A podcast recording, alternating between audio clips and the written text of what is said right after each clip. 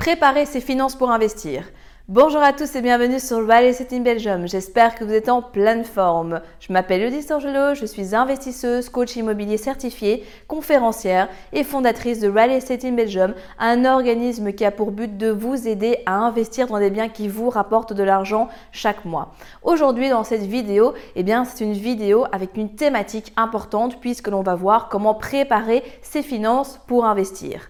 Avant d'aller plus loin, abonnez-vous à la chaîne pour voir les prochaines vidéos et surtout ne repartez pas sans votre checklist offerte qui va grandement vous aider lors de votre demande de financement et surtout littéralement scotcher votre banquier. On se retrouve juste après le vidéo.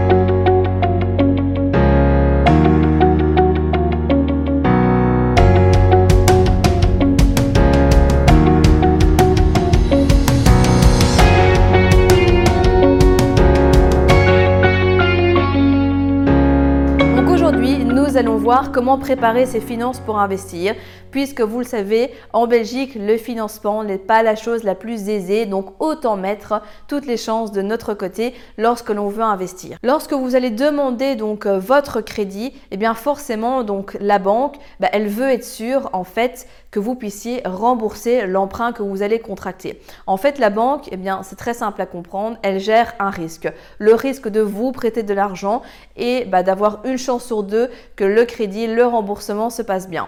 Donc, elle veut être sûre que vous puissiez amener le maximum de garanties, de certitude possible et ça passe notamment par une bonne gestion de ses finances. Alors, il faut bien comprendre qu'en termes de finances, donc il y a plusieurs choses. Donc, il y a la gestion quotidienne de vos finances. Est-ce que vous êtes dans le rouge à la fin du mois? Est-ce que vous avez des dépenses qui sont excessives par rapport à ce que vous générez? Est-ce que vous avez des dépenses liées à des jeux, que ce soit des paris, des casinos, des jeux en ligne, etc.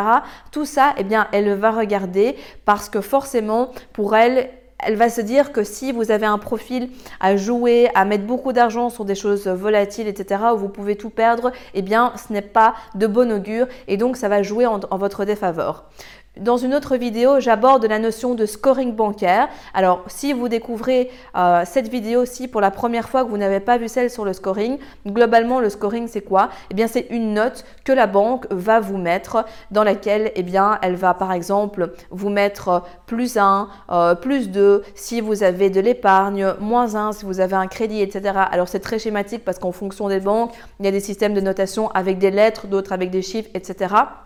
Mais tout ça pour que schématiquement, vous puissiez comprendre ce que c'est le scoring. Et donc, dites-vous bien que quand vous présentez un dossier, le banquier ou la banquière voit directement le score. Et au plus votre score est élevé, bah forcément, au plus ça va jouer dans votre faveur. Et donc, tous ces éléments au niveau de votre gestion quotidienne, et eh bien forcément, si c'est négatif, ça va impacter votre scoring et donc vous allez descendre dans les scores.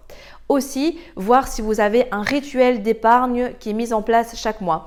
Pas la peine d'épargner 90% euh, de votre revenu non plus, mais juste avoir un rituel de 10% d'épargne, quelque chose de régulier, eh bien ça va sécuriser la banque. En fait, c'est pas tant le montant global que vous allez avoir qui va importer, même si bien évidemment au plus au mieux, mais c'est surtout la régularité à laquelle eh bien vous vous épargnez. Si c'est fait de manière irrégulière, etc., bah ok, donc vous épargnez quand même, mais ça jouera un petit peu en votre défaveur. Alors que si par exemple en début de mois vous avez un virement automatique de 10% de vos revenus qui part, déjà vous ne le sentez même pas passer.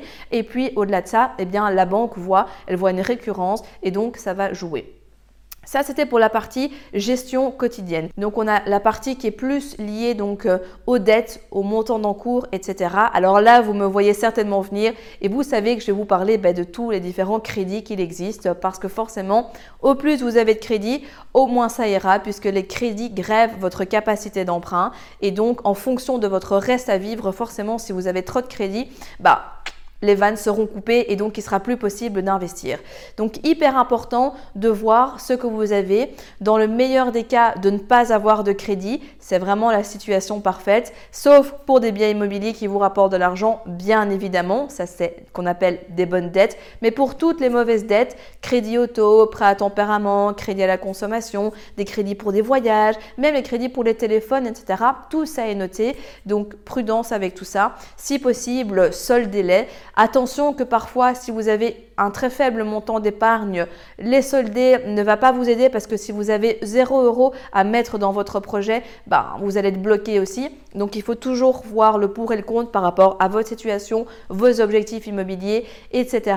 Mais bien évidemment, tout ça, il vaut mieux supprimer. Pareil pour les cartes de crédit. Préférez tout ce qui est carte de crédit prépayée parce que pour les autres, même si vous n'êtes pas en découvert, ce sont des lignes de crédit qui existent et donc eh bien, des ouvertures. Donc forcément, tout ça est noté et tout ça n'aide pas.